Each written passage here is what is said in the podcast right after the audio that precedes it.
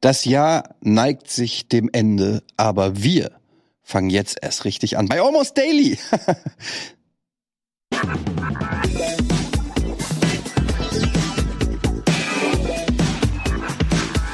Almost Daily mit keinem geringer als dem fantastischen Nils Bohmhoff.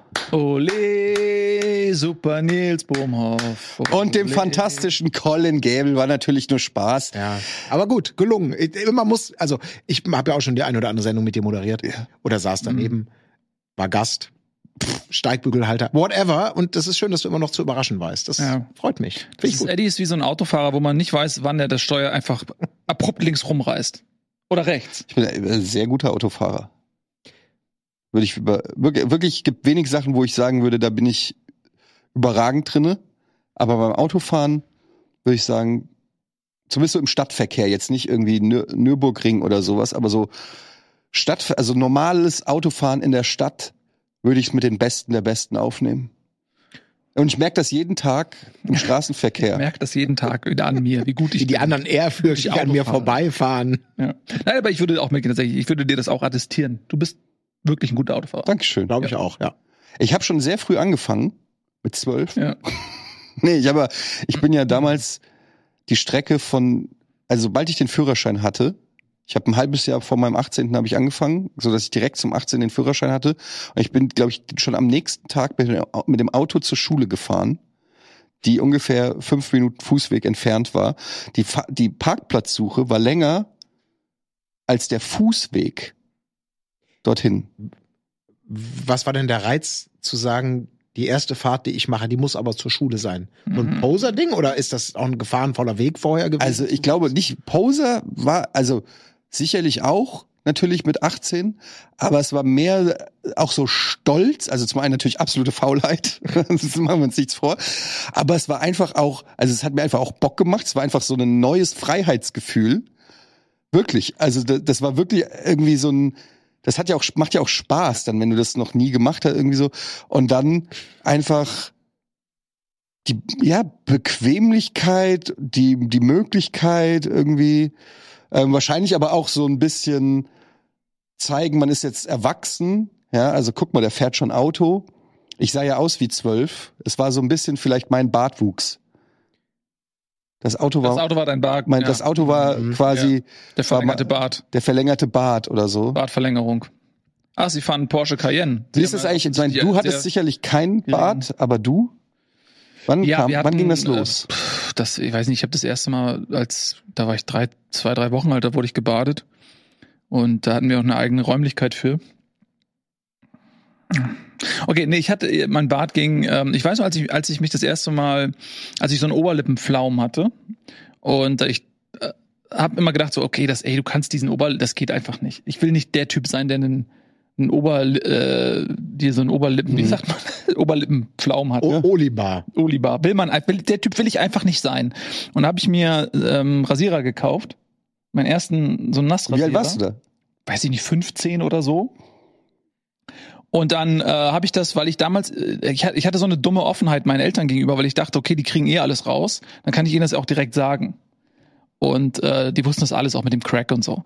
Und dann habe ich so meiner Mutter gesagt, hier, guck mal, habe ich mir übrigens gekauft. So einfach nur, damit es einmal klar ist und ich, dass, die, dass es einmal diese die Geschichte durch, weil ich wusste, das geht nicht ohne Kommentar. Dann ist einmal etabliert, okay, das, ja, es ist mein Rasierer, ich habe ihn mir gekauft. Jetzt ist der Zeitpunkt, wenn du irgendwas Dummes sagen willst, tu es einfach. Und dann dem ist sie natürlich, ah, das, ah, guck mal, das muss ich sofort deinem Papa sagen. Und, ah, lalalala. Das war so unangenehm. Das war richtig unangenehm, weil ich hatte, ja, man hat, ist ja eh komplett durchverunsichert. Also in, in, ein Mensch in dem Alter ist in aller Regel komplett verunsichert mit sich selbst und der Wahrnehmung der Welt auf einen und so weiter. Und dann kaufst du dir deinen ersten Rasierer und es ist, es ist einem schon so unangenehm. Es ist kein Moment, wo man sagt so, weil man dir Selbsteinschätzung ist ja, ich brauche den. Mhm. Aber ein erwachsener Mann, dem ja einfach jeden Morgen einfach tausend kleine Stoppeln aus dem Gesicht wuchern, der braucht den ja viel mehr. Also die Selbsteinschätzung zu sagen, okay, ich bin jetzt ein Mann, der einen Rasierer braucht, das ist ja, das ist ja auch eine, eine Ein ein Statement auch. Statement, das man Ja. sich selber sozusagen dann ausstellt. Das war unangenehm. Dann habe ich angefangen, mir den, den äh, Oberlippenpflaumen so ein bisschen wegzumachen. Aber dann irgendwann, äh, dass ich angefangen habe, den stehen zu lassen, das habe ich schon eigentlich, glaube ich, sogar in der Schule, aber damals war das schon ähm, nein, das war nicht so prächtig wie jetzt. Das war dann wirklich eher so. Man hat es, glaube ich, eher Aber so immerhin. gespürt als gesehen. Bei mir fing es ja bei Giga an, dass mir unterm Kinn was gewachsen ist. Diese, das kommt, also meistens kommt es ja zuerst hier so am Mhm. Kinn. Und ich weiß noch, dass ich, ich musste nichts rasieren. Also ich hatte mal, ähm, kennt ihr noch die Werbung vom Protector von Wilkinson? So scharf, dass er hinter Gitter muss. Ja, ja, ja. Und das war so die, die Werbung und ich fand die so cool und irgendwie so, und das war sehr, und auch Gillette und es war ja immer so die männlichen, ne? der hat dann so noch so ein markantes Gesicht und so. Und damit bin ich groß geworden und dann guckst du in den Spiegel und außer so einem Pickeln, außer ein paar Pickeln war da halt nichts, ne? Mhm. Und dann hab, hab ich mir den Protector von Wilkinson gekauft und die Augenbrauen wegrasiert. Wie aus Wie? Versehen? Oder? Nein, absichtlich. Also erst, Die Augenbrauen, so wie Vanilleeis, so eine Kerbe rein. nein, komplett weg. Warum? Weil ich nicht keine anderen Haare hatte zum Rasieren. Das ist nicht dein Ernst. Ich Das schwör's. ist doch. Und es hat Dann, richtig. deswegen bist du mit dem Auto gekommen. Sch- Scheiben hoch. äh, Sonnenbrille. Na, ich habe erst so, ich dachte, ich hatte diesen Protector, ja, und dachte so, okay, aber was soll ich denn jetzt rasieren? Es sind nirgendwo Haare. Außer hier. Wie alt warst du da? Hoffentlich nicht. Für 13, Oh, ja, 14, okay, es also ist- 13, 13 ist eigentlich schon. Das 12, 13, 14. Ich weiß es nicht mehr so genau. Also ist irgendwie so. schon krasse Offenbarung hier, muss ich sagen. Respekt, dass du das mit uns teilst. Und dann habe ich hier so, habe ich einfach nur mal so gemacht, weil ich mal wissen wollte, wie sich das anfühlt. Und plötzlich war so die halbe Augenbrauen weg. Und ich so, ja, okay, shit. Und dann habe ich konsequenterweise Nein. Nein, nicht den Rest auch noch weggemacht. bei beiden. Nein. Und ich hatte, Hochsommer. ich hatte beide Augenbrauen wegrasiert. Meine Mutter kommt nach Hause von der Schule, guckt mich an, konnte nicht genau sagen, was ist. Die guckt mich an und sagt, irgendwas ist. Und ich so, nicht schimpfen, Mama. Was ist? Ich habe mir die Augenbrauen rasiert und meine Mutter war so sauer, weil man muss dazu sagen, ist jetzt sehr privat, aber zu dem Zeitpunkt war auch noch Scheidungskrieg zwischen meinen Eltern und es ging ums Sorgerecht. Und das wurde natürlich sofort instrumentalisiert, so äh, nach dem Motto, der Junge hat psychische Probleme, was wahrscheinlich nicht ganz von der Hand zu weisen ist. Und meine Mutter direkt Schiss hatte, dass das irgendwie, ähm, was es dann auch wurde, ähm, irgendwie gerichtlich verwendet wird, um den Sorgerechtsstreit anzufeuern. Ähm, aber auf jeden Fall viel schlimmer für mich war, dass ich halt aussah wie ein kompletter Vollidiot. Ich hatte ja auch noch keine Brille, die das kaschiert hat oder so, sondern du sahst halt einfach irgendwie weird aus. Es sieht komplett, man kann das gar nicht so gut beschreiben, weil das ist so ein etwas im Gesicht, was man immer sieht bei Menschen im, in der Regel, aber das so unbewusst ist. Wenn es weg ist, merkst du, irgendwas ist anders. Du könntest gar nicht genau sagen, was es ist. Das war meine Rasiergeschichte. Und dann erst wieder bei Giga, also so irgendwann, keine Ahnung, mit 28 oder so. Wow. Ähm, da, ich bin ein bisschen schockiert, weil mir, das tut mir wirklich leid für dich. Also es ist natürlich unfassbar dumm von dir gewesen, aber ich habe natürlich auch irgendwie Mitleid dann, wenn ich mir jetzt vorstelle, dass so ein 13-jähriger Eddie da in also Frankfurt ist ja auch hartes Pflaster, im Mobbing Headquarter und dann kommst du da ohne Augenbrauen. Das ist und das wie lange dauert das, bis die wieder nachgewachsen? Lange. Hm. Äh, Bei mir zumindest. Also ich, ich, ehrlich gesagt war ich mir gar nicht sicher, ob die überhaupt Ja. nachwachsen. Und ich bin mir bis heute nicht sicher, ob die nicht ein bisschen lückenhafter nachgewachsen sind als, weil du rasierst die ja dann mit so einem Rasier, also mit so einem Nassrasierer schon porentief.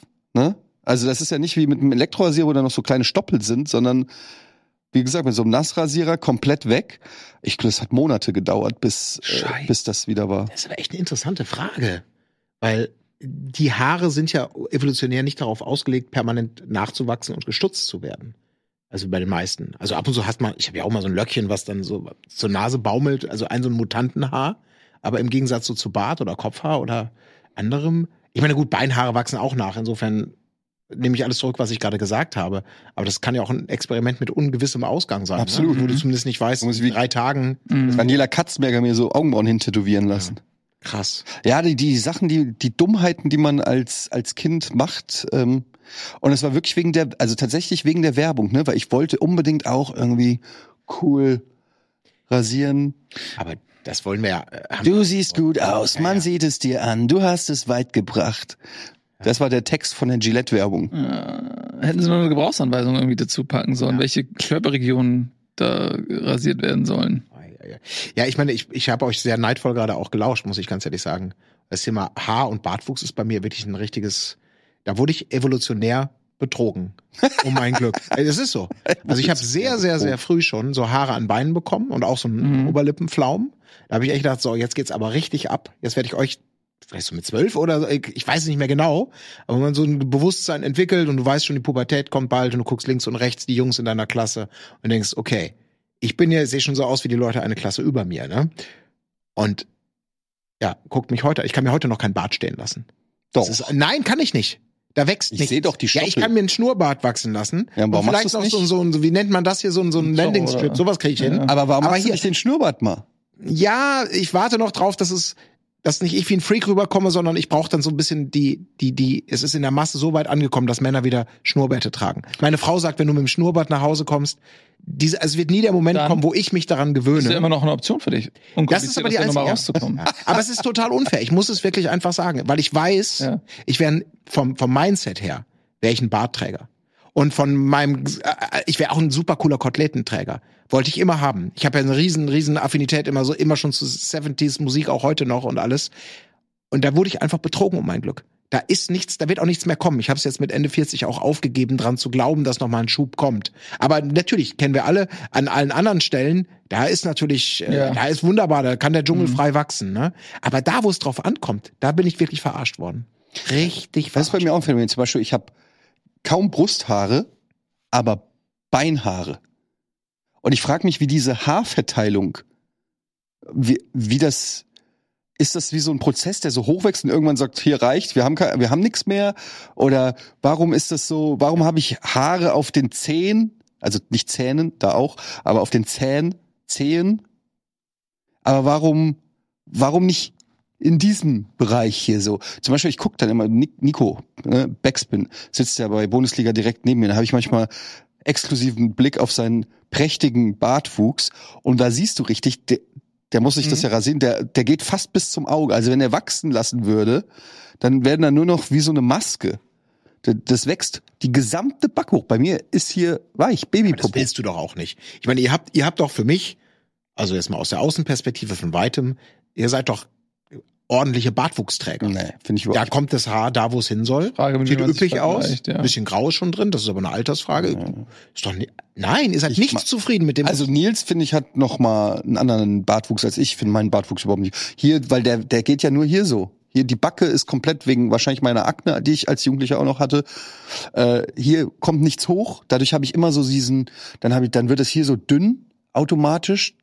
Das sieht auch scheiße aus. Und ich habe diese räudige Farbe einfach. So, äh, ich, Das also ist ich, einfach eine stinknormale Straßenköderfahrt. genau, Straßenköder blond irgendwie. Dass ja ihr euch Standard. beklagt, das ist Ich schon. beklag mich doch gar nicht. Nein, du, du hast schon, du hast auch schon sehr kritisch äh, hast gesagt. Nein, gar nicht. Aber ich meine, da wo du den Bart bemängelst, da willst du ihn doch vielleicht auch gar nicht haben. Deswegen, also ich guck, wie gesagt, mit, ich habe euch immer mit einer Spur Neid betrachtet. Jetzt wisst ihr auch warum. Ja, okay, jetzt, ist, jetzt dieser Blick ist mir immer schon aufgefallen und ich wusste nicht genau, welcher meiner zahlreichen körperlichen Vorzüge es sein könnte. Stellt sich raus, es ist der Bart, ja. Nee. Aber irgendwann, ähm, es ist eh, es ist eh einfach total abgefahren, dass einem so Haare aus dem Gesicht wachsen. Das ist Ja, schon. wir Affen sind einfach. Ja, wir sind, wir sind Affen so. Und man hat schon ein bisschen das Gefühl, dass es auch eine Teil der Menschwerdung ist, dass man das Haarkleid ablegt. Ne?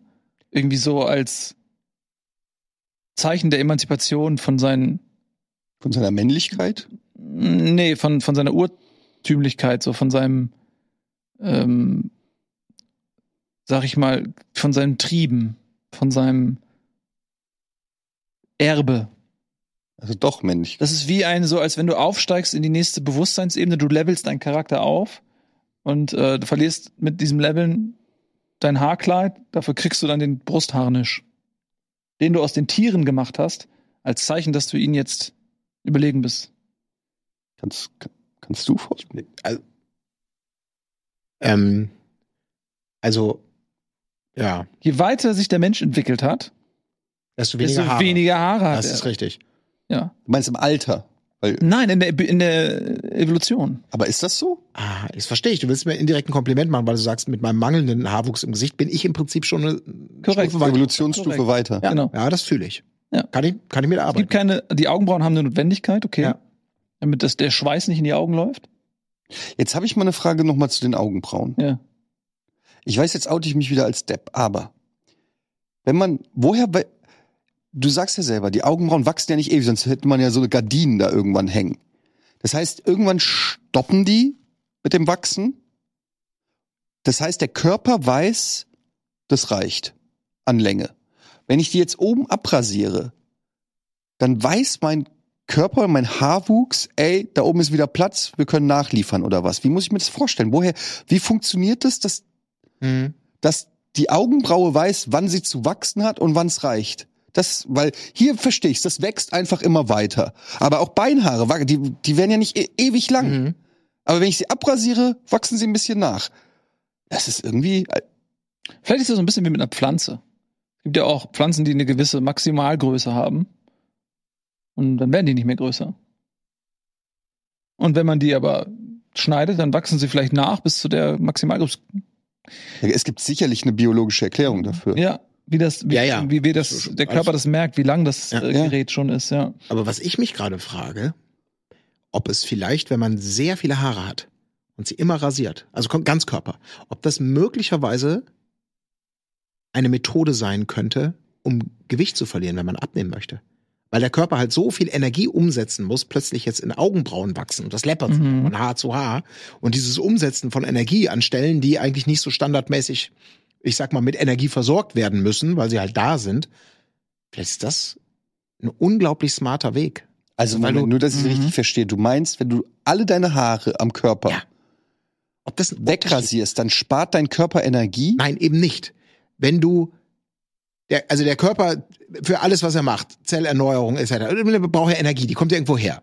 So. Ja. Und je mehr der Körper zu tun hat, ein, ein, ein Ist-Zustand oder ein, ein Idealzustand im Sinne von die Augenbrauen so lange, Haare wachsen immer, je mehr du sozusagen ihn in die Arbeit treibst, durch Haarentfernung und der Körper muss nachwachsen lassen, ob das signifikant sozusagen beim Energieverbrauch messbar wäre oder ob das Pipifax ist. Aber dann willst du doch Haare, weil du ja dann mehr Energieverbrauch hast. Genau. Und dann ab Also wenn man sagt, genau, ich möchte, ich möchte meinen Kalorienverbrauch, ich bin aber zu faul, Sport zu machen, ich rasiere mich einfach jeden Tag, alles weg, weg, weg, damit der Körper die ganze Ah, Zeit, verstehe okay, ich, okay. Energiezufluss, Haarwachstum, das ist der Gedanke. Ob das was bringen kann. Ich finde das einen sehr, sehr interessanten Gedanken. Und ich würde sagen, es bringt was. Die Frage ist, in welchem Bereich ist es messbar, aber es muss ja was bringen. Mhm. Es ist ja, es wird ja, allein das Material muss ja hergestellt Ja. werden. Die müssen ja auf Schicht dann, die Leute da unten im Körper. Ja, absolut. Und bei mir äh, wird sich das schon lohnen. Also ich sag mal so, da kann ich äh, now hiring. Aber wie wär's denn, wenn du es einfach mal ausprobierst für uns das- alle? Ich möchte aber erst von jemandem wissen, der das schon wissenschaftlich analysiert hat, ob das ein Experiment ist, auf das sich einzulassen sich lohnt. Weil im Zweifelsfall wissen wir alle, wenn du ohne Augenbrauen zur Schule kommst, das wird ja bestimmt auch nicht Ich habe auf jeden Fall kommentarlos an dir abgenommen zu dem. Zeitpunkt. Das, die ganze Energie ging in die neuen Augenbrauen. Ja, aber man müsste das vielleicht mit Zwillingen machen. Dass man sagt, okay, ähm, es wird die exakt identische Dosierung an Nahrung zugeführt. Der eine rasiert sich, der andere nicht. Und dann wird geguckt. Das wär echt- Ich bin es total, auch äh, überhaupt mit allem, ne? Auch Fingernägel, alles, also alles, was quasi der Körper reproduziert. Du, du, du sch- schürfst dir noch künftig, also jeden Tag ein bisschen Scheuerpapier, die Beine aufratschen, damit der Körper die ganze Zeit nur kitten muss. Wäre das nicht auch bei Das Wunden so?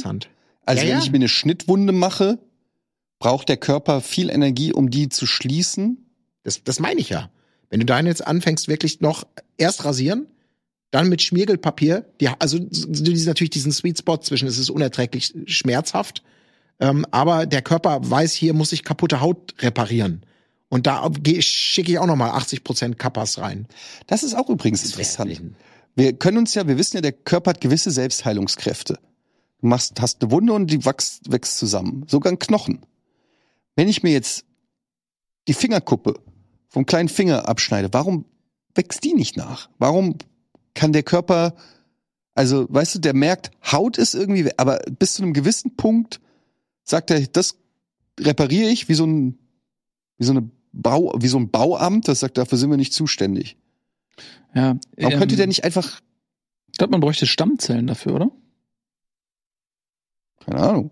Ich weiß es nicht. Warum kann. Du könntest dir jetzt. Ich habe mir mal so einen kompletten Fingernagel, habe ich mal verloren, weil ich mir den geklemmt habe. Ja. Und der ist komplett nachgewachsen. Komplett neues Modell. Das ist aber nicht normal tatsächlich. Ist es Das- nicht? Nee, die wachsen normalerweise. Ich bin richtig schockiert gerade. Der- Du hast den Fingernagel von der ist nachgewachsen. Es war ein Fußnagel. Bist du mal zum Arzt gegangen damit? Das ist völlig normal. Nee, das ist nicht normal. Das passiert nicht normalerweise. Was? Was hast du, sonst hast du da ein Stück Fleisch hängen. oder? Ja, genau. Da muss man darauf achten. Es gibt viele Leute, die ein Stück Fleisch hängen haben.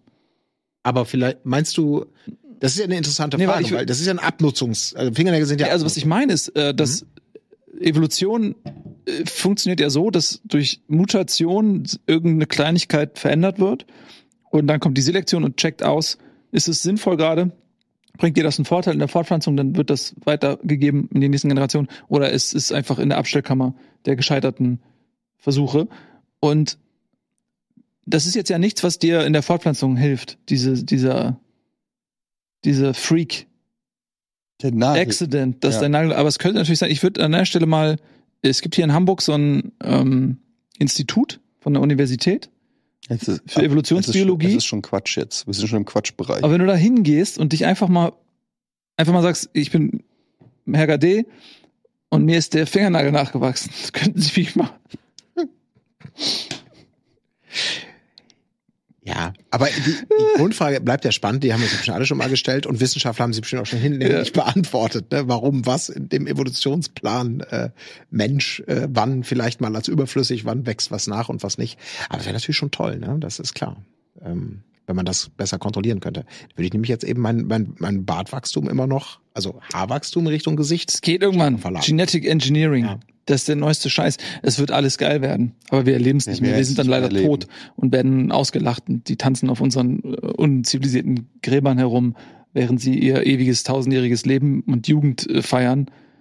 Und äh, wir sind dahin gerafft. Al Altern ist ja im Prinzip eine tödliche Krankheit. Eigentlich die- die wir vom-. Vom, ja, vom, von Geburt an ha- haben wir die Krankheit, dass wir altern und sterben. Und das ist heilbar. Das gibt überhaupt gar keinen Grund, weshalb das nicht heilbar sein sollte. Aber es kommt zu spät für uns. Ist das nicht tragisch, so Ja, kurz vor der. Ziellinie zu kollabieren? Du hast halt noch nicht den VIP-Pass. Unten für den geheimen, wo die Reichen und Schönen feiern. Ja.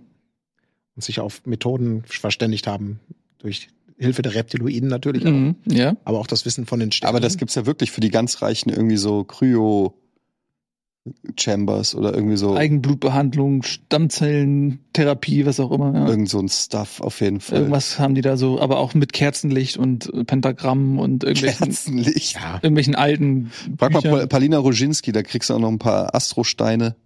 ja, Astrosteine. Da, haben wir bestimmt auch schon mal drüber gesprochen. Ich weiß gar nicht, wie wir jetzt da hinkommen. Aber ich wünsche mir manchmal nicht nur mehr Bartwuchs, sondern auch mehr Skrupellosigkeit. Du meinst, Ich hätte Einfach einfach unglaublich Lust, ein kleines, ein kleines einträgliches Geschäft zu machen mit Scam. Ne, ich- nicht Scam. Das finde ich, also Mondsteine und so und Heilsteine und also, ich sag mal, viel good Merchandise, Ja, Religion. was dich energetisch ablevelt. Ist Religion für dich ein Scam? Äh, Es ist der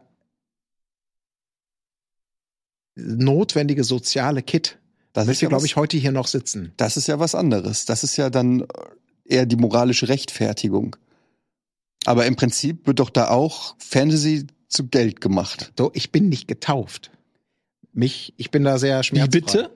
Ja, es tut mir leid. Ich hab, So, oh nein, An der Stelle müssen wir ich das noch nie abbrechen. gesagt? Wow. Ja, ich habe, ich. Das äh, hattest du aber auf deinem Bewerbungsbogen damals Da nicht stand es stehen. nicht, ne? Ja, okay, da habe ich angekreuzt alles, um möglichst Ich bin niemanden für- für alles getauft. Ja, okay, alles klar, verstehe. Du gehörst Ja. allen Religionen an. Hm. Ja, aber das hat mich definitiv auch geprägt, das muss ich sagen. Also, weil ich wurde zwar auch zum Zwangsreligionsunterricht gesteckt in der Grundschule, das war bei den im Evangelischen, ich glaube, ich durfte es mir aussuchen. Aber es war eher so, dass für die Heidenkinder, und ich glaube, ich war das Einzige, war der evangelische Religionsunterricht vorbehalten. Also ich kann mich nicht erinnern, dass ich mal gefragt wurde. Gab es nicht eigentlich äh, Sachunterricht oder irgend oder Werte und Norm oder irgend Das so ein. Ersatzprogramm? Nee. Also es Ja. gab, es war immer Religionsunterricht, Grundschule und das war entweder evangelisch oder katholisch. Wie gesagt, Mhm. ich wurde dazu gesteckt. Vielleicht haben meine Eltern das auch entschieden, keine Ahnung. Ähm, und dann in der Mittelstufe oder in der weiterführenden Schule gab es das auch noch. Da musstest du dich ja auch entscheiden. Und dann irgendwie ab der Oberstufe kam Philosophie dazu als Alternative ab dem 11. Schuljahr bei uns. Ich Hm. weiß nicht, wie das heute ist und so, ob das landes- oder schultypisch ist. Aber weißt du, was mir gerade auffällt, wo ich das selber gesagt habe? Ich habe da als Kind nicht drüber nachgedacht, aber das, ich war auch im Religionsunterricht und damals gab es wirklich als äh, Substitut Werte und Normen. Also du konntest dann sagen, ich möchte nicht am Religionsunterricht teilnehmen und hast dafür Werte und Normen gemacht. Und ich habe da nie drüber nachgedacht. Aber wenn ich mir jetzt überlege, dass alleine die Benennung Werte und Normen, das heißt, du kannst den Religi Religionsunterricht nehmen und es suggeriert ja, dass dir dann durch diese Religion Werte und Normen vermittelt werden. Und wenn du aber sagst, ich will keine Religion lernen, dann musst du Werte und Normen auf anderem Wege beigebracht bekommen. Und das ist quasi die Quintessenz sozusagen. Das, das suggeriert ja, dass Religion das Lehren von Werten und Normen ersetzt. Tut's aber ja auch, oder? Ja. Ja, aber das ist, das ist ja schon auch, finde ich, eine sehr selbstbewusste Herangehensweise aus, aus der Sicht. Ja, eines ja gut, dass Religion selbstbewusst ist, ist natürlich auch über Jahrhunderte gefestigtes Selbstbewusstsein. Wir hatten, bei uns hieß das Religion oder Ethik. Ist ähnlich, ne? Ja, ist mehr oder weniger das gleiche, nur hat er Wort. nicht diesen märchenhaften Überbau, um es mal vorsichtig. Ne? Wo kommt's her? Ist da jemand vom Berg gestiegen oder ist das etwas, was wir als gemein Hier sind die zehn Gebote, aber ich sag dir nicht, wo sie Ja, herkommen. ja, so, ne? Wir ist lassen den Teil weg, wo du vom Ja, du sollst Ja. auch nicht töten und fremdvögeln, aber ich Aber bei uns, wir, wir andere schreiben es dir per Gesetz dann. vor. Ja. Ja. Ja, da haben wir letzte Woche auch schon ein bisschen drüber gesprochen. Es gibt ja durchaus auch, also man kann das ja sicherlich sehr vielschichtig betrachten und ich bin auch kein Religionswissenschaftler und ähm, bin da immer sehr stammtischmäßig auch unterwegs. äh, Aber es ist ja schon so, dass Religion hat ja wirklich Werte und Normen auch vermittelt, die sicherlich, wenn man jetzt eine, eine Bilanz zieht, auch positiv gut geschrieben werden können, neben den anderen Dingen, die auf der Minusseite stehen. Ist ja nicht alles schlecht oder so.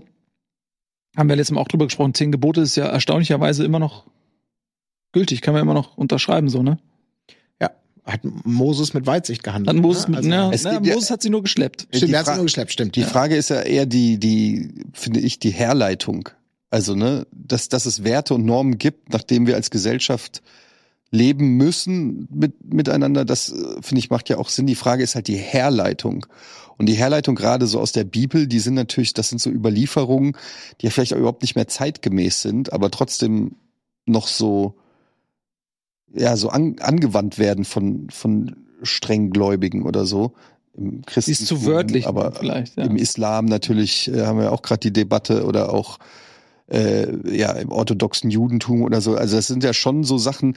Da mag ja die der die Werte dahinter mögen ja die richtige Idee teilweise haben, aber die Herleitungen sind halt teilweise so Hanebüchen, dass die noch sozusagen als ja Vorbild oder als Leitmotiv herhalten, finde ich halt irgendwie ein bisschen bisschen strange, weil ja vor 2000 Jahren okay leuchtet mir ein, dass da irgendwie, da wusste man nicht, was der hell, helle Punkt an, am Himmel ist und okay.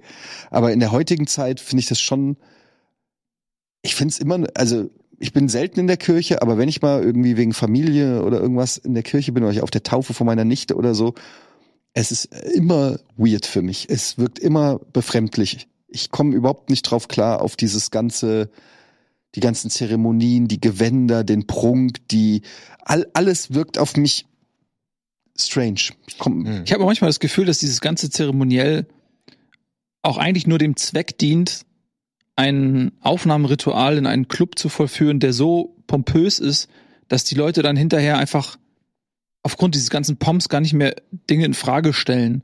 Weil wenn du mal überlegst, okay, dieser Prozess der Taufe, da kommen die erstmal in dieses Gebäude. Kirchen waren immer das größte, imposanteste, höchste Gebäude in der Ortschaft.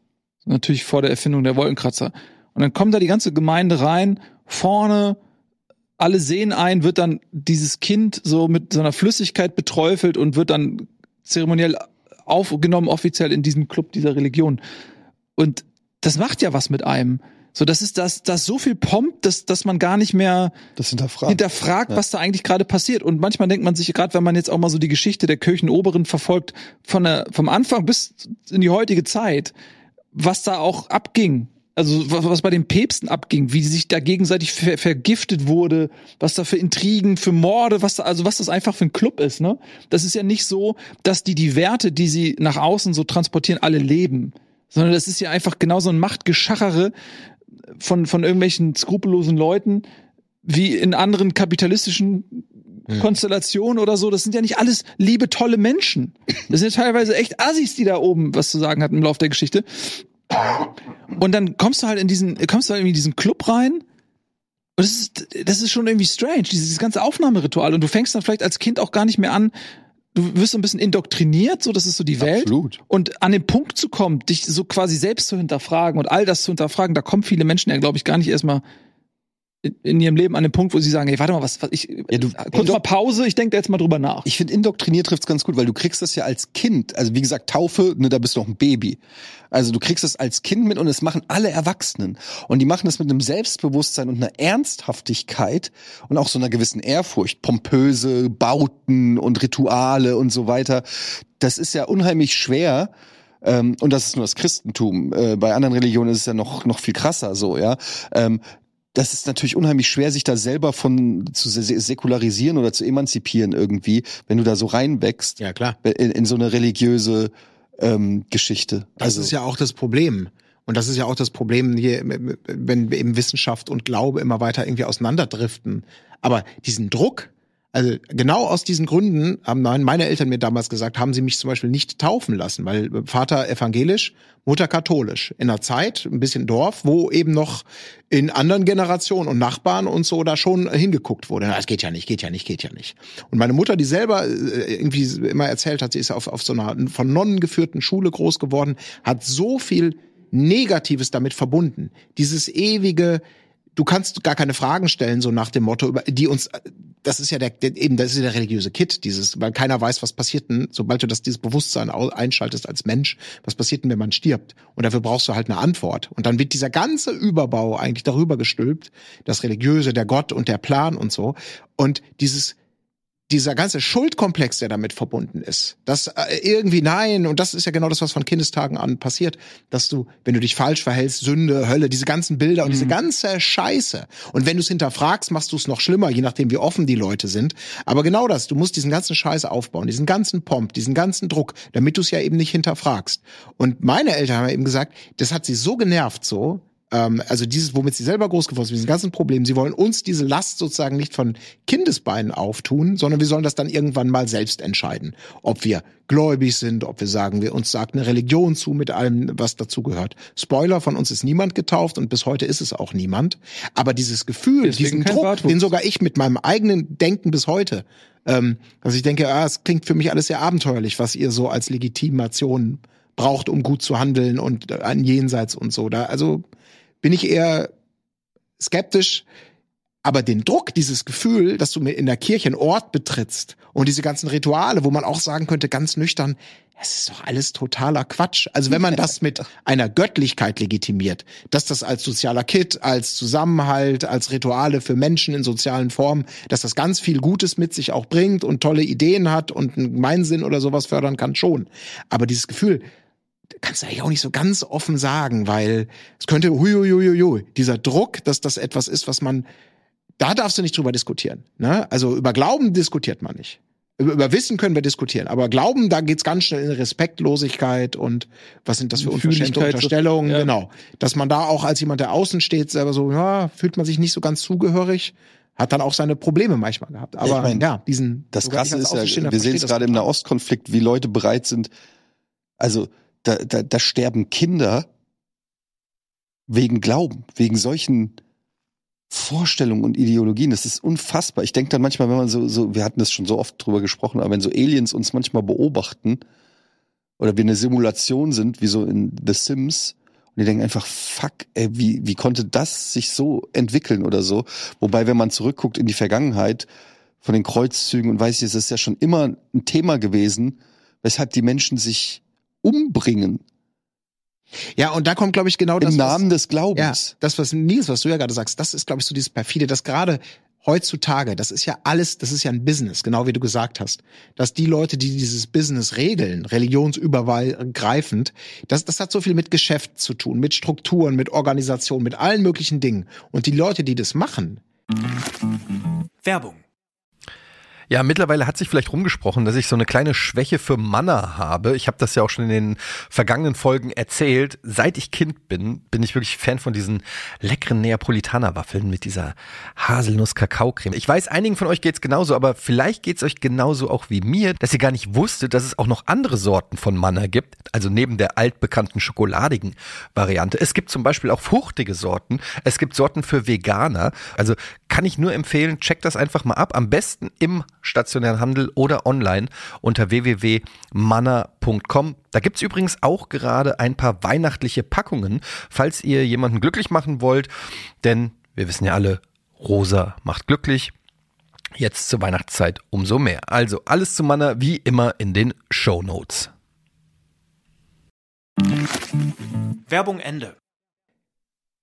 Da wage ich auch immer diesen, also wage ich zu bezweifeln, dass sie die religiösesten sind oder einfach nur die raffiniertesten, die geschäftstüchtigsten, die besten organisierten. Sehr smart, sicherlich auch skrupellos, aber eben mit diesem, was ich mache, das hat damit nichts. Ich organisiere hier ein Business. Ich muss Geld einnehmen, aber ich muss jetzt gleich wieder was anziehen und vor die Masse treten und den Leuten, die nicht so tief drinstehen, eben diesen Sand in die Augen streuen und das Gefühl geben, ihr braucht euch keine Sorgen machen. Hört einfach auf das, was ich euch sage äh, und dann zieht mal in den Krieg. Jetzt mal so super verkürzt, dass diese Diskrepanz zwischen den Leuten, die das organisieren, regeln und am Leben halten Mhm. und den Leuten, die sozusagen ähm, die Fußsoldaten sind, dass das, dass die nicht eint, dass sie alle den gleichen religiösen Maßstab vielleicht immer. Ja, die gleichen Werte und Ja, Normen. genau, ähm, genau, also ich meine, wir brauchen jetzt nicht über die katholische Kirche reden, was da teilweise strukturell äh, für grausame Verbrechen geschehen. Das äh, ist dann ja nachgewiesenermaßen alles kein Einzelfall, sondern da, da steckt ja irgendwo auch ein System hinter, wo man dann, und ich will mich jetzt, ich muss mal vorsichtig sein, wir sind ja hier in der Öffentlichkeit,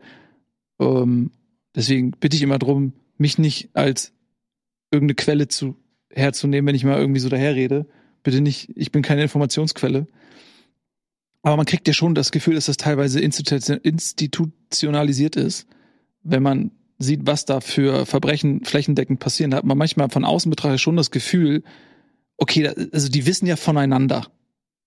Es ist ja nicht so, dass das, dass das eine Ansammlung von Einzelpersonen ist, die nicht wissen, in welchem Umfeld sie sich bewegen. Sondern die muss ja zumindest mal eine Ahnung haben, okay, ich bin nicht der Einzige, der hier Sachen macht, die äh, mit Moral und Gesetz nicht vereinbar sind. Und äh, das, das, das, das, dann hat man von außen das Gefühl, so, okay, ey, das ist einfach eine fucking Verbrecherorganisation. So, das ist ja auch klar, dass, und, und wenn man sich dann auch anschaut, wie die Aufklärung da ähm, passiert ist, nämlich teilweise gar nicht oder schleppend oder verschleiert oder so, dann das äh, kann man dann ja auch irgendwann nicht mehr rechtfertigen. Mm, Was ja eben auch zeigt, dass wirklich auf der einen Seite zehn Gebote und so wirklich auch viele Sachen, wo die ich komplett unterschreiben würde.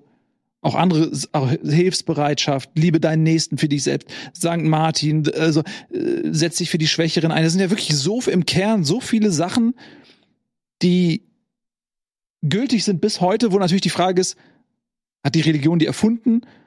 Die Werte gab es ja sicherlich auch früher schon und auch ohne Christentum oder irgendeine andere Religion haben sich diese Werte ja auch an anderen Orten der Welt sicherlich ausgebildet. Von daher sind sie nicht die Erfinder, aber äh, zumindest, wenn man das mal so liest, kann man wirklich sagen, okay, da kann ich jetzt auch hinterstehen. Aber äh, ich wollte noch einen anderen Aspekt sagen eigentlich.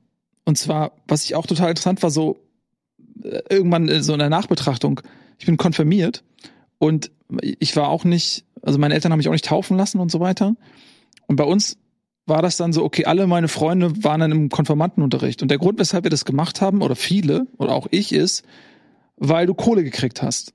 Also das heißt, es funktioniert so, du gehst irgendwann mit zwölf oder so in den Konfirmandenunterricht und dann hast du zwei Jahre lang einmal die Woche oder alle 14 Tage, je nachdem, wie die Taktung ist, hast du, gehst in so ein Gemeindehaus und kriegst wie in der Schule Unterricht vom Pastor in Sachen Religion. Dann musst du am Sonntag in die Kirche gehen, du hast ein Stempelbuch, da wird dann dein Besuch, bleibst dann sitzen, bis alle draußen sind und dann kommt der Pastor und stempelt dir das, dir das ab und du musst mal wegen, was ich, im Jahr 30 Besuche nachweisen, was auch immer. Und am Ende dieser zwei Jahre, wenn du da so richtig schön das alles gemacht hast, bekommst du ja von deinen Nachbarn und Freunden deiner Eltern, kriegst du ja Geld zugesteckt. Im, im Best kriegst du Geld Case. zu, im Best Case, ja, aber das ist ja durchaus alle geben Geld. Und es geht auch darum, ja, wie viel hast du gekriegt? Dann gibt's Leute, die haben 4000 Mark bekommen und Ja, dann gibt's ja, Leute, die haben 500 Mark bekommen, je nachdem, wie man so gesellschaftlich positioniert ist. Und ich habe zu der Zeit, weil natürlich war mein Antrieb, okay, zum, mit, mit zwölf oder so, denkst du, okay, das ist ja eine absurde Summe. Das ist die einzige Möglichkeit für mich, an so viel Geld zu kommen. Was ermöglicht mir das alles für, für Wünsche? Was kann ich mir alles erfüllen damit? Und viele, inklusive mir, haben das deswegen gemacht und sind dann wieder in dieses System Kirche gekommen, haben Ö- Kirchensteuer bezahlt ohne Hm. Ende. Ich habe auch ewig äh, Kirchensteuer bezahlt, weil ich dann auch immer dachte, okay, das ist auch für mich ein fester Betrag, den ich, wo ich davon ausgehen kann, die machen ja auch gute Sachen. So, ich zahle das irgendwie und, und habe mir gedacht, okay, das ist wie eine Spende monatlich und die, die machen, und die machen ja auch gute Sachen. Ist ja nicht so, dass alles scheiße ist. Also die evangelische Kirche macht ja auch gute Sachen. So. Aber irgend, bis du irgendwann gedacht, ey, fuck, was, was ist das eigentlich? Ähm, Ich hatte auch dieses Kon Konformanten-Ding. Ganz, ganz kurz, Ja. ich bin sofort weg. Und dann, und dann bist du, bist du da drinne. Also du, du kriegst dieses Geld, ist für dich der Anreiz reinzugehen. So wirst du gelockt und dann bist du in dem Club drinne. Und fängst, da musst du auch wieder aktiv sein, um zu sagen, ich gehe wieder raus aus dem Club.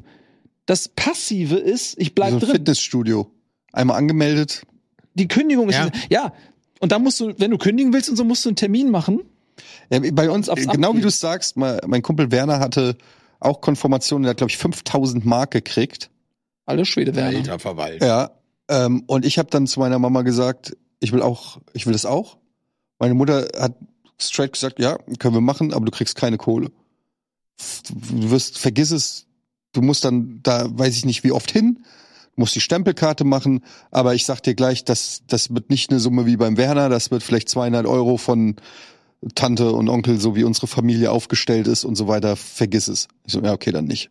Das war, also hat mir den Zahn so direkt gezogen, aber ich habe auch nur, mich hat das null interessiert. Ich habe schon, ich hatte auch Rallye-Unterricht, das habe ich auch nur gemacht, um Noten auszugleichen, weil es ein leichtes Fach war und du da immer Einsen oder Zweien gekriegt hast, wenn du Das Richtige gesagt hast. ja, nee, wenn du einfach mitdiskutiert hast. Ich finde das von Jesus toll, bla, eins. So. Ähm, aber es war nur Opportunismus bei mir. Mich hat Religion und Glauben und so nie, zu keinem Zeitpunkt groß. Es ist schon, schon als Kind merkst du das ja, wenn es um Weihnachtsmann geht. Ja, irgendwann merkst du, der Weihnachtsmann ist Mama und Papa, so ungefähr. Aber du akzeptierst es und du hinterfragst es nicht und sagst, es ist fake, weil du kriegst Geschenke.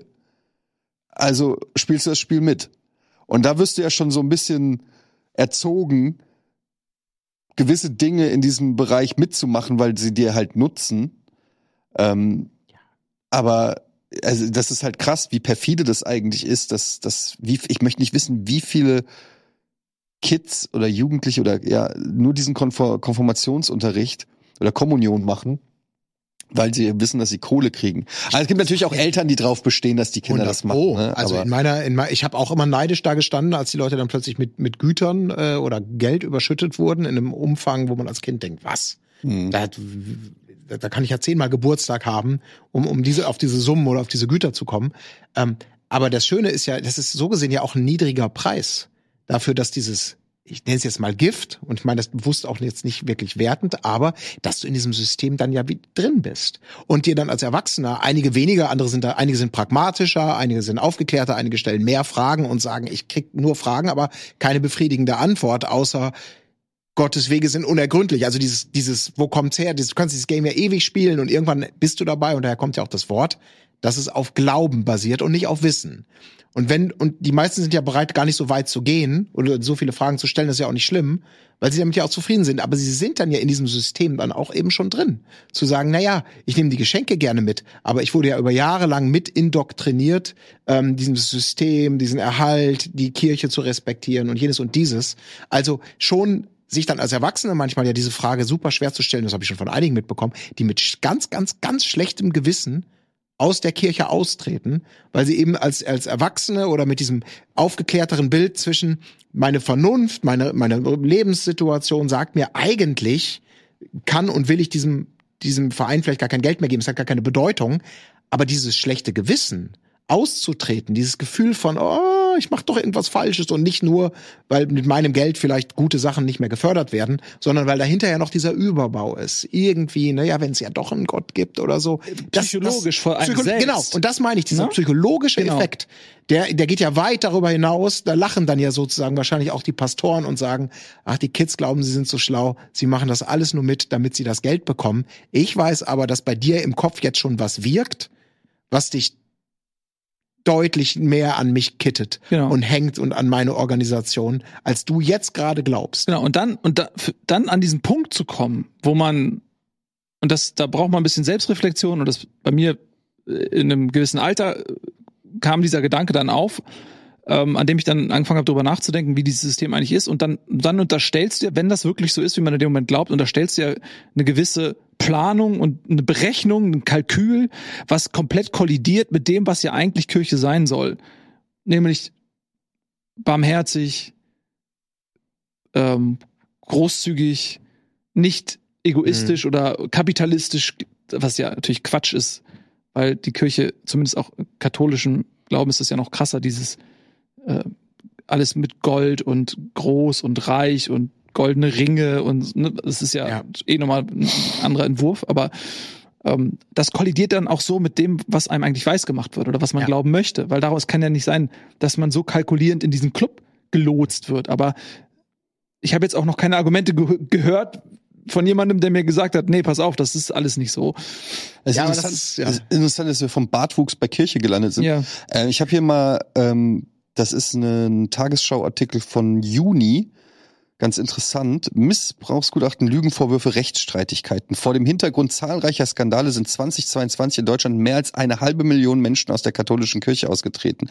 So viele wie noch nie. Mehr als eine halbe Million Menschen sind im Jahr 22, 20, 2022 in Deutschland aus der katholischen Kirche. Also die Zahl der Austritte lag bei 522.821, wie die Deutsche Bischofskonferenz mitteilt. Das ist auch immer so geil, wenn man so, manchmal liest man so Nachrichten und du kriegst mit von irgendwelchen Vereinigungen, Gremien, keine Ahnung, von denen du noch nie gehört hast, dass es die überhaupt gibt. Egal, die Deutsche Bischofskonferenz. Ähm, das sind so viele wie noch nie. Erheblich mehr als im bisherigen Rekordjahr 2021, wo es 359.000 ausgab. Insgesamt verlor die katholische Kirche in Deutschland im vergangenen Jahr mehr als 700.000 äh, Mitglieder. Und hier sehen wir das auch mal in, anhand der Statistik. Also ihr seht es jetzt nicht, wenn ihr es als Podcast Mhm. hört, aber ähm, zweit, äh, ähm, 2012 waren es 118.000 und seitdem steigt es halt an, hat sich fast verfünffacht. Also die, ähm, es ist jetzt nicht so, dass die Kirche noch der heiße Scheiß ist, zumindest die, äh, in, in, in Deutschland. Das ist ja auch das Kernproblem von vielen westlichen Systemen. Je mehr Aufklärung du hast, Freiheit, Möglichkeit, dich zu entfalten, dich zu informieren, alles ist frei und offen, desto schwerer hat's natürlich so ein Konzept, wo dann irgendjemand mal stellt, oder wahrscheinlich auch in der, in der, ich, ich bin überhaupt nicht bibelfest, aber da, da hört man ja in dem einen Buch steht dann irgendwie, ne, und wer mit sich gewandelt in Edeldings, der spottet dem, der, der, der, dem Gott und sollen alle bescheiden sein. Irgendwo muss dann aber doch, steht dann drin, baut mir das edelste Haus. Können wir bitte noch so einen Passus reinschreiben in die Bibel, dass wir sehr große und aufwendige Häuser brauchen.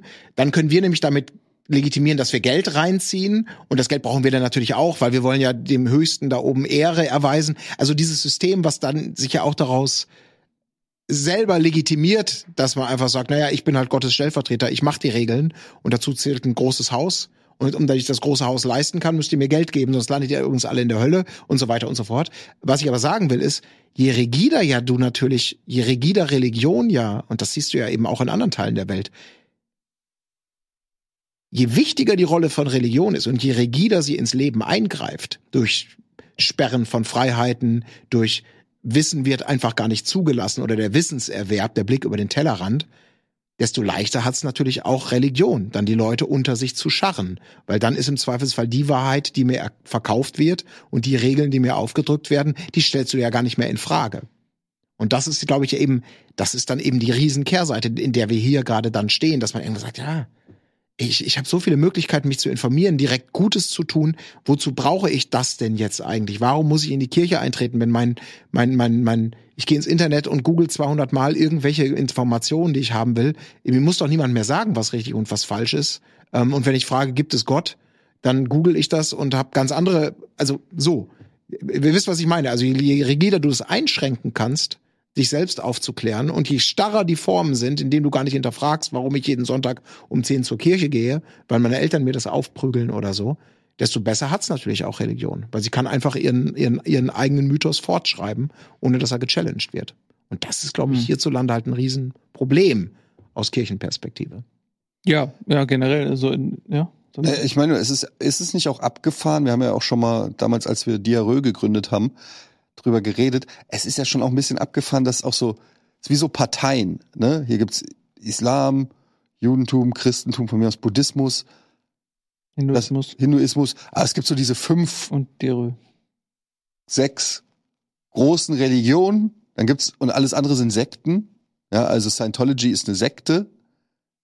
Wo, wo man ja auch hinterfragen kann, ohne dass ich jetzt in irgendeiner Form hier Scientology besser machen will, als es ist, aber so, es ist ja unheimlich schwer, da einen Fuß in die Tür zu kriegen. Bis late zur Party. Ja, Ja. so als ob es Ja. irgendwann mal einen Zeitpunkt in der Geschichte gab, so vor 3000 Jahren oder so, da haben die ganzen monotheistischen, oder weiß ich nicht, haben sich die Religionen irgendwie gegründet und äh, dann war aber der, das Fenster zum Gründen von Religionen geschlossen. Jetzt fahren wir mit den Dingern und das wird auch die nächsten 3000 Jahre werden das die dominierenden Religionen sein. Ja, weil die haben natürlich auch andere Religionen weggebissen. Ne? Also das ist ja, auch ein, ein wie Feldzug- Bayern München. Na, es ist ja wirklich so, wenn du die Entstehungsgeschichte des Christentums ist ja erstaunlicherweise um die 2000 Jahre.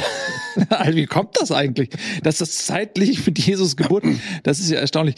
Ne, jedenfalls, sie haben ja ähm, wirklich dann im Laufe ihrer Geschichte ganz klar äh, Missionare durch die in die Welt geschickt, in die entlegensten Teile der Welt geschickt, mit dem ganz klaren Auftrag, die Leute fürs Christentum zu gewinnen. Und das ist ja auch dann eine Einflusssphäre. Das war ja nicht nur aus dem Gedanken heraus, wir wollen das Gut in die Welt bringen, weil wer kann denn bitte diagnostizieren, dass in irgendeinem Land, was man gar nicht kennt, es einen Missionierungsbedarf gibt, weil die Menschen dort nicht zivilisiert sind oder barbarisch sind. So, das muss, das kann ja nicht darum gegangen sein. Das ist einfach eine Ausweitung der Machtsphäre.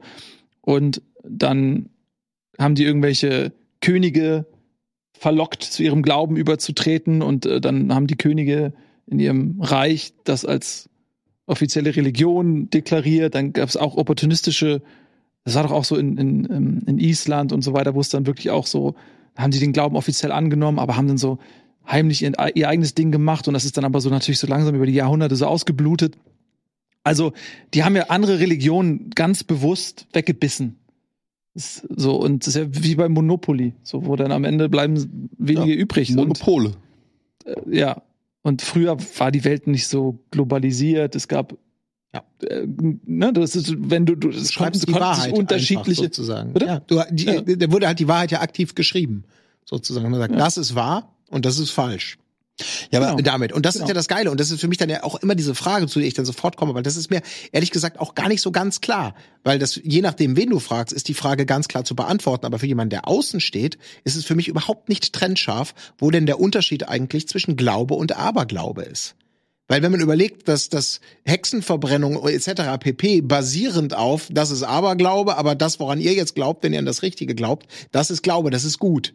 Es gibt für beides sozusagen keine Beweise, aber das können wir ganz klar sagen, Glaube und Aberglaube. Und für mich ist immer, naja, es ist in beidem Fall, man glaubt an etwas, wo du versuchen kannst, mit einer Begründungs- und einer Erklärungsherkunft äh, bis zu einem gewissen Punkt zu kommen. Aber ab einem gewissen Punkt gibt es keine Antwort mehr darauf, sondern nur die, weil man es halt glaubt. So. Und das finde ich immer extrem spannend, so zu sagen, ja, okay, was, warum denn Aberglaube? Ist Aberglaube nicht eigentlich das gleiche Wort für Glaube? Nur eben von den Leuten, die gesagt haben, hey, Bibel ist die Wahrheit. Alles andere, was da sozusagen nicht drin steht oder was in abseitigen Bereichen ist, das ist eben Aberglaube. Und das ist die Definition da. Aber es ist eigentlich ein Kunstwort, weil es eigentlich das Gleiche ist. Ja, aber du brauchst halt, das ist immer noch eine Ausgrenzung. Ja. Und äh, du brauchst ja auch dann in solchen Gemeinschaften idealerweise ein gemeinsames Feindbild, was dich zusammenschweißt, wo du von Mhm. außen immer irgendeine Form von Bedrohung auch ähm, aufrechterhältst, was dir dann auch wieder Handlungsspielraum gibt als jemand, der das Sagen hat. Und wenn du das, von, wir haben letzte Woche ja drüber geredet, so, aber wenn du das dann auch von außen betrachtest und überlegst mal wirklich, okay, was steht da geschrieben oder ne, so das ist ja schon eine sehr fantasievolle Welt teilweise und wenn du dann wirklich von außen drauf blickst und völlig unbefleckt bist, dann erstmal zu unterscheiden, okay, welche dieser Geschichten ist dann so fantastisch und so weit abgedriftet, dass man als klar denkender Mensch sagen würde, ja, okay, das, also das finde ich jetzt eher schwierig, daran zu glauben. Und dann ist es ja nicht so, dass man eindeutig sagt, ja, okay, ich lande ganz klar jetzt beim Katholizismus oder so, weil alles andere ist so viel weiter weg und so viel abwegiger als das, was dort geschrieben steht. Ähm, das ist ja ganz klar ersichtlich. So ist, so ist es ja nun mal nicht.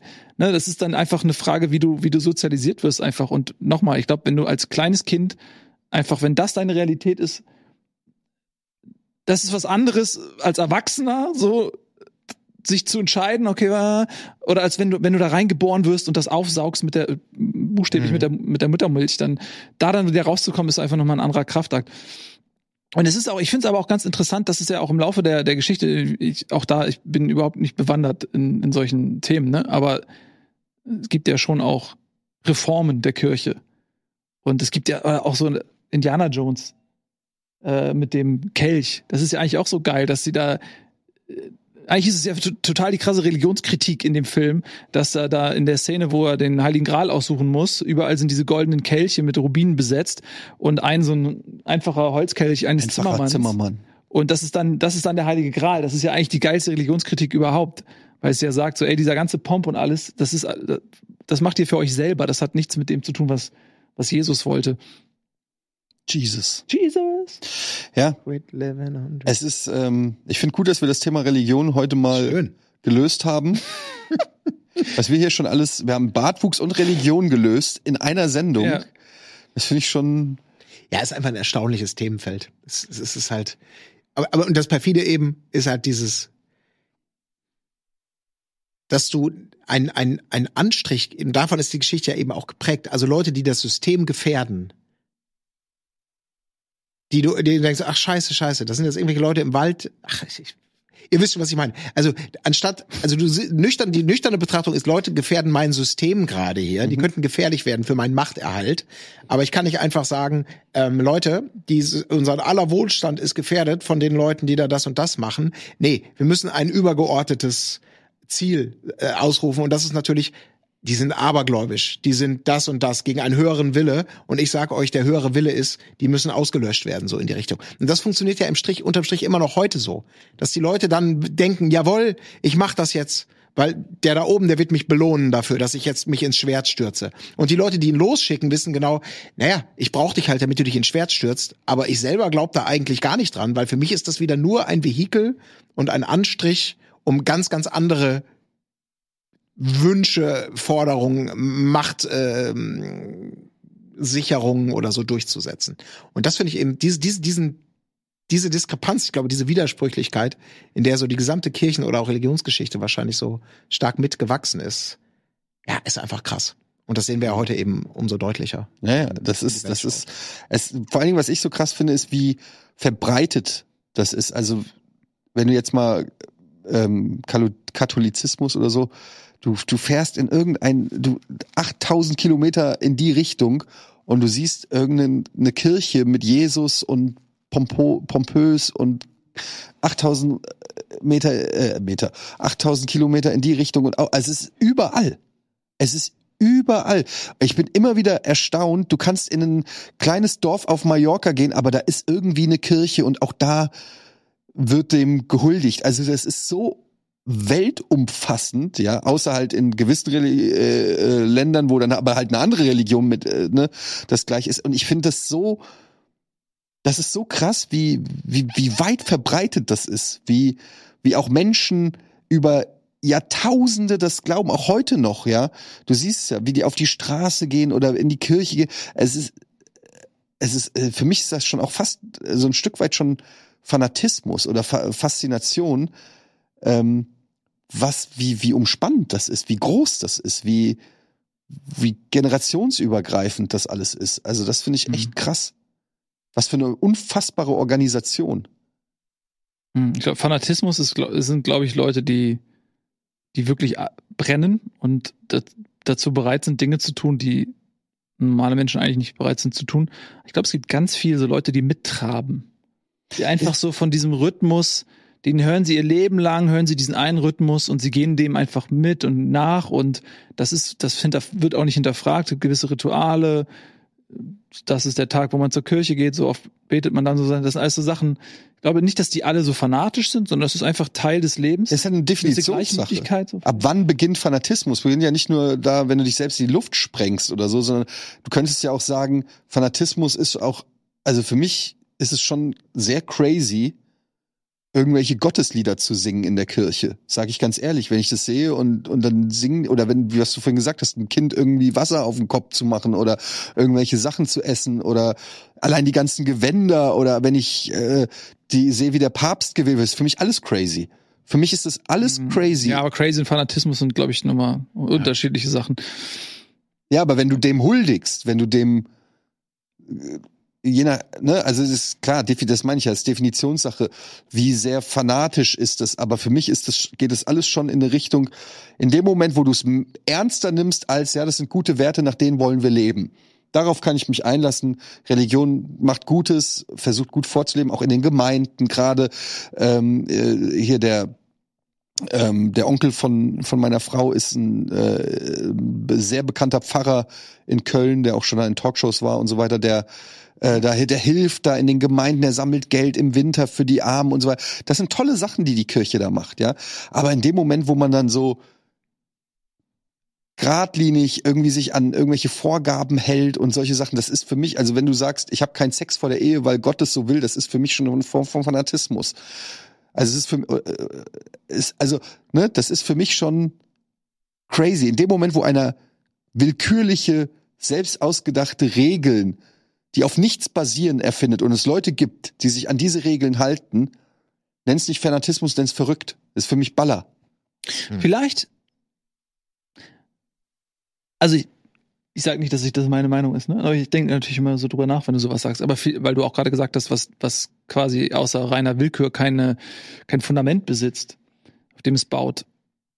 Und da habe ich gerade drüber nachgedacht. Und vielleicht ist, tun wir dem auch ein bisschen Unrecht, weil ich stelle mir gerade vor, wir leben jetzt irgendwo im Mittelalter oder irgendwie noch früher und die Leute gehen ihren körperlichen Trieben nach und haben wie alle Menschen, die heranwachsen, ein gewisses Bumsbedürfnis. Und dann kommt es halt natürlich vor in einer Zeit, in der es keine Verhütung gab, dass und auch vielleicht keine richtige Aufklärung, ne? auch gerade wenn du irgendwie zwölf Kinder hast und du kannst nicht jedem Kind irgendwie Biologie erklären und dann hast du super viele uneheliche Kinder. Und das stürzt die Menschen in Notsituationen, weil dann, was machst du mit dem Kind? Wer versorgt das Kind? Du bist nicht in einer festen Konstellation. Die Ehe war ja eine feste Konstellation, die auch Schutz gegeben hat. Jetzt brauchen wir nicht drüber reden, was es da alles für Dinge gibt, die nicht cool waren oder so, aber das ist ja zu der Zeit auch eine schutzgebende Konstellation. Und dann so, wenn dann so ein, so, eine junge, so ein junges Mädchen irgendwie früh schwanger wird, das ist ein riesiges Problem gewesen. Die konnte vielleicht nicht mehr irgendwie heiraten. Patchwork war jetzt nicht so das Ding früher.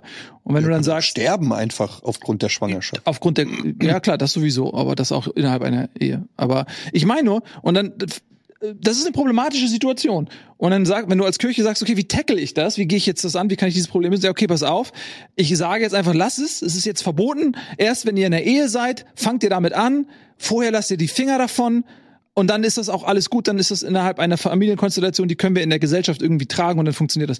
Wenn das, ich meine, versuche nur eine Situation zu skizzieren, wo man aus der Zeit heraus vielleicht eine Logik ableiten kann, die uns heute nicht mehr ersichtlich ist, weil Ja, wir andere klar. Lebensumstände Das haben. auf da kommt's ja auch, auf jeden Fall. Da, da kommt es ja auch her. Aber es ist ja nicht mehr. Notwe- Genau, also für Genau. mich. Ja. Aber das Spannende daran ist ja, heute würde man ja einfach sagen, ja klar, stell, schreib einfach ein Buch mit Regeln auf. Das ist, das ist rum, aus moralischen Erwägungen, aus ethischen Erwägungen, humanistische Gedanken. Das wäre ja relativ leicht, weil die Einigung darüber, was richtig und falsch ist, ist ja sehr, sehr, sehr einfach. Aber diese, diese Jahrhunderte, Jahrtausende lange Legitimation, weil eben, es kann sich nicht, du kannst dich ja nicht einfach hinsetzen und sagen, ich schreibe hier mal eben zehn Regeln auf, bitte, liebe Dörfler, haltet euch dran. Für die nächsten 3000 Jahre. Genau. Sondern dieses, dass es immer diesen Überbau braucht, das ist alles vom lieben Gott gekommen. Über immer kompliziertere Systeme letztendlich auf dieses Blatt Papier. Aber das ist dieser Ursprung. Und dass das, das ist ja eben das, das, was ist, was, was heute nicht mehr so einfach für die meisten Leute, glaube ich, funktioniert, dass das die Legitimation für alles ist, was angeblich irgendwo mal niedergeschrieben wurde. Aber natürlich aus genau diesen Gründen, um Sozialsysteme irgendwie zu sichern, um auf Probleme sich einzustellen, um Regeln zu finden in einer Welt, wo die Leute eigentlich nur beten und arbeiten sollen, weil wer betet und arbeitet, baut keinen Scheiß oder hat revolutionäre Gedanken. So, ne? Und du findest plötzlich eine Richtschnur für dich, Dinge nicht mehr zu tun oder mit dem Finger auf Dinge zu zeigen, die man allgemein nicht möchte. Aber das ist halt immer diesen Über, wo kommt es her? Das hat sich nicht Johnny X überlegt oder der Kardinal. Der Kardinal sagt, ich habe es mir überlegt, aber eigentlich hab, hatte ich die göttliche Eingebung, damit man eben sagen kann, es ist, da wird so indifferent auf dieser auf dieser Decke. Das ist nebulös, das ist unklar, aber solange jemand die Macht hat und das für sich claimen kann, da kommt diese Eingebung, die ich an euch Das weitergebe, funktioniert das offensichtlich sehr sehr sehr lange und Irgendwie gebraucht auch. ist es doch auch ein bisschen anmaßend zu sagen, okay, wir haben hier diese zehn Gebote oder diese Regeln definiert vor 3000 Jahren, die sind immer noch gültig. Dafür ist ja viel zu viel passiert. Es müsste eigentlich mal gepatcht werden. Wenn wir der Meinung sind, ja klar, es braucht auch heute noch einen Wertekodex und äh, irgendwie eine Ethik, nach der Menschen leben sollten. Aber äh, vielleicht wäre es dann einfach sinnvoll, das nochmal zu überarbeiten. Wir haben jetzt Kondome und die Pille und weiß ich nicht was. Also dieses Thema Sex nicht vor der Ehe, weil Gott es nicht will, können wir, glaube ich, jetzt nochmal hinterfragen und nochmal neu bewerten. Das wäre ja eigentlich ganz schön. Das sollte ja eigentlich durch eine Säkularisierung gut, dass die Aber das steht ja nicht in den zehn Geboten, meine ich. ja, aber whatever, Doch, das, steht in der Bibel. 10b ist das. Aber egal. Ähm, ja, wir, ähm, also ich finde zumindest, da ist noch eine Menge Potenzial, ähm, das zu verbessern. Am Ende des Tages darf aber natürlich jeder glauben, was er will und ähm, solange einen das zu einem besseren Menschen macht. Wobei das natürlich auch wieder Definitionssache ist. Aber dann soll es mir auch recht sein, jeder äh, soll gerne die Rituale und die Sachen machen, die helfen, die Welt und die Gesellschaft zu einem äh, besseren Ort zu machen, dann ist das fein für mich. Ich singe auch Eintrachtlieder im Stadion, kann man auch fragen. ist auch eine Form von Religion. Ja, da kann man auch fragen, ist das wirklich so sinnvoll oder sehr viel sinnvoller als in der Kirche irgendwelche schönen Melodien zu singen? Also wer bin ich? Ich, äh, ne, also schließe mich da auf jeden Fall an, ist auch wichtig, das zu sagen, weil es geht nicht darum, Leute zu verspotten oder gering zu schätzen aufgrund ihres Glaubens oder aufgrund ihrer Kultur oder sonst was. Es geht einfach um das Recht, auch das zu hinterfragen, sich Gedanken zu machen, auch zu kritisieren und das auch einfach stehen zu lassen und sich nicht zu verstecken hinter ähm, du beleidigst meinen Glauben oder ähm, so und so, sondern den Respekt zu haben, dass jeder, sofern es nicht die Freiheit der anderen oder die Gesundheit und das Leben irgendwie gefährdet, auszuleben, aber gleichzeitig auch in den Diskurs zu gehen und sich Kritik und sich auch Nachfragen stellen zu können, ohne, das, ohne direkt auf einer Ebene beleidigt zu sein, die einen unantastbar macht.